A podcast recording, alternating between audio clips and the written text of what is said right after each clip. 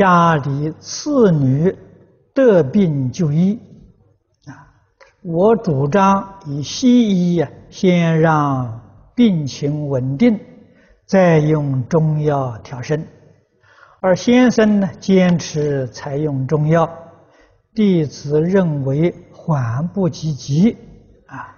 弟子从年轻听师父啊讲经带子至今，唯有师父的开示，才能让弟子啊这个心服啊，请弟子请师父开示如何解决我与先生的争执。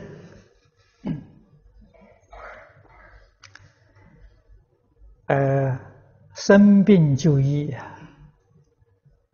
实实在在讲，中医比西医高明啊。但是现在一般人呢，总是看到外的外国的月亮圆，所以对于自己固有的文化失去了信心。啊，这是一个很可悲的现象。啊，我上一次在北京遇到一个非常高明的中医。啊，现在他给什么人医病呢？是经过西医医疗之后，西医放弃了，说这个人没救了。到他这个地方来诊断，他救了不少人啊，所以他就说了：“你说中医不好，不科学，你西医治不了的病，我把它治好了。啊，虽然不科学了，但是你们治不了的，我们会把它治好，特别是癌症。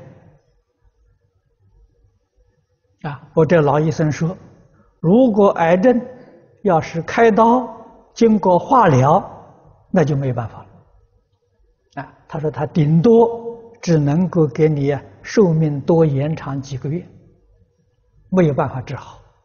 如果没有开通过开刀，没有通过化疗，他有办法给你治好。